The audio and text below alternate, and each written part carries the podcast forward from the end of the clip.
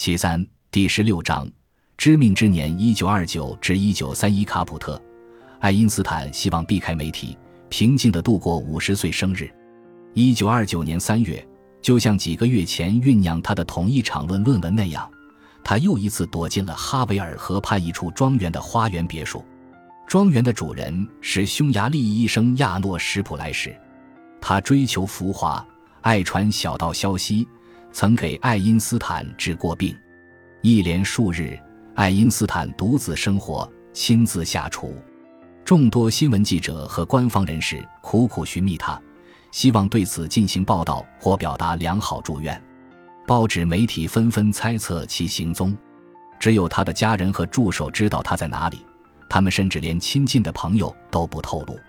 生日那天一早，由于住处没有安电话，爱因斯坦来到附近的个房子打电话给艾尔莎，艾尔莎对他的五十岁生日致以良好祝愿，但被爱因斯坦打住，过个生日也那么麻烦，他笑道。他打电话是为了一件物理学的事情，而不是他个人。他告诉艾尔莎，助手瓦尔特迈尔的计算中犯了一个小错误，希望他能记下更正，转告他人。那天下午，艾尔莎和女儿出席了一场小型的私人庆祝活动。他惊讶地发现，爱因斯坦穿着他藏起来的旧衣服。“你怎么找到他的？”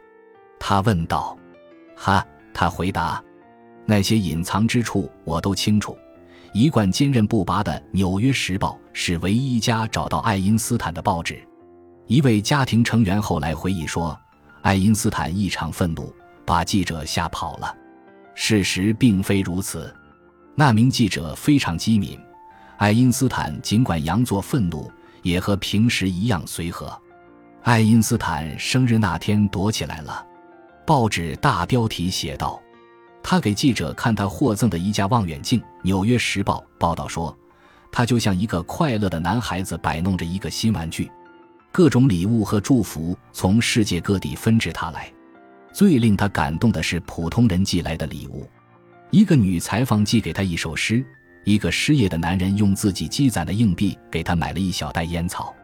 爱因斯坦深受感动，第一个收到他致谢回信的就是这个失业工人。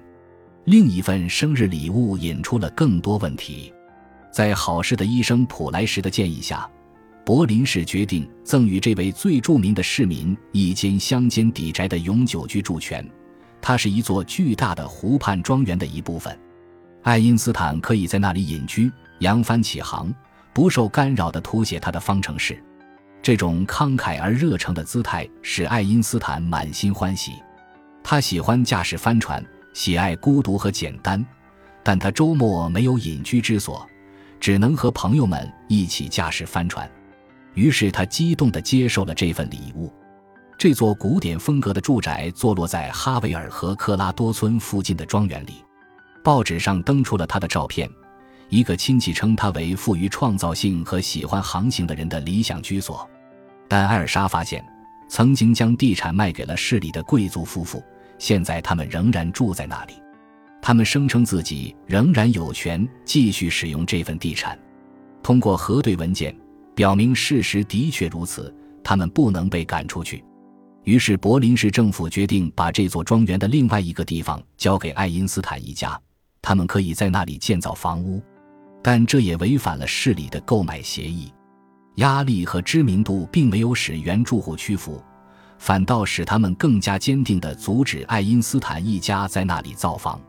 后来，第三种建议也没有被接受。这场惨败轰动一时，着实令人尴尬。最后的方案是，爱因斯坦一家可以自行选择地方，由市里出钱购买。于是，爱因斯坦挑选了龟朋友所有的一小块土地，它位于波茨坦南部的卡普特村附近，离市区更远。那里林木茂盛。位于哈维尔河和一片茂密的森林之间，爱因斯坦很喜欢。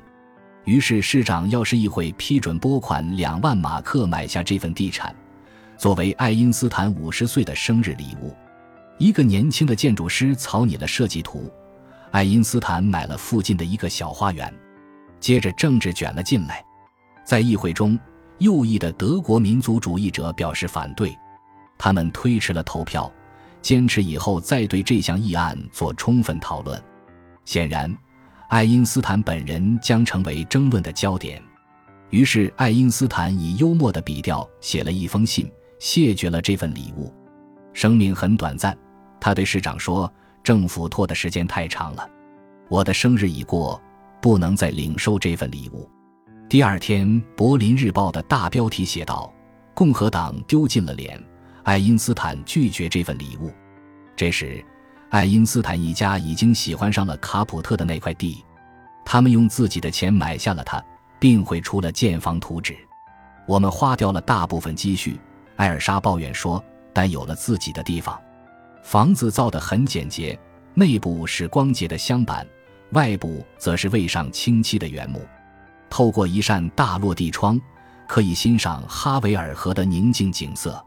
著名的包豪斯家具设计师马塞尔·布劳耶曾经表示愿意做室内设计，但爱因斯坦趋为保守。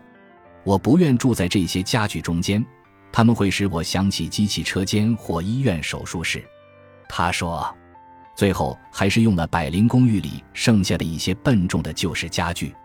爱因斯坦在底层的房间里有一张简洁的木桌、一张床和一幅不大的牛顿肖像。艾尔莎的房间也在楼下，两个屋子之间是一个公用的盥洗室。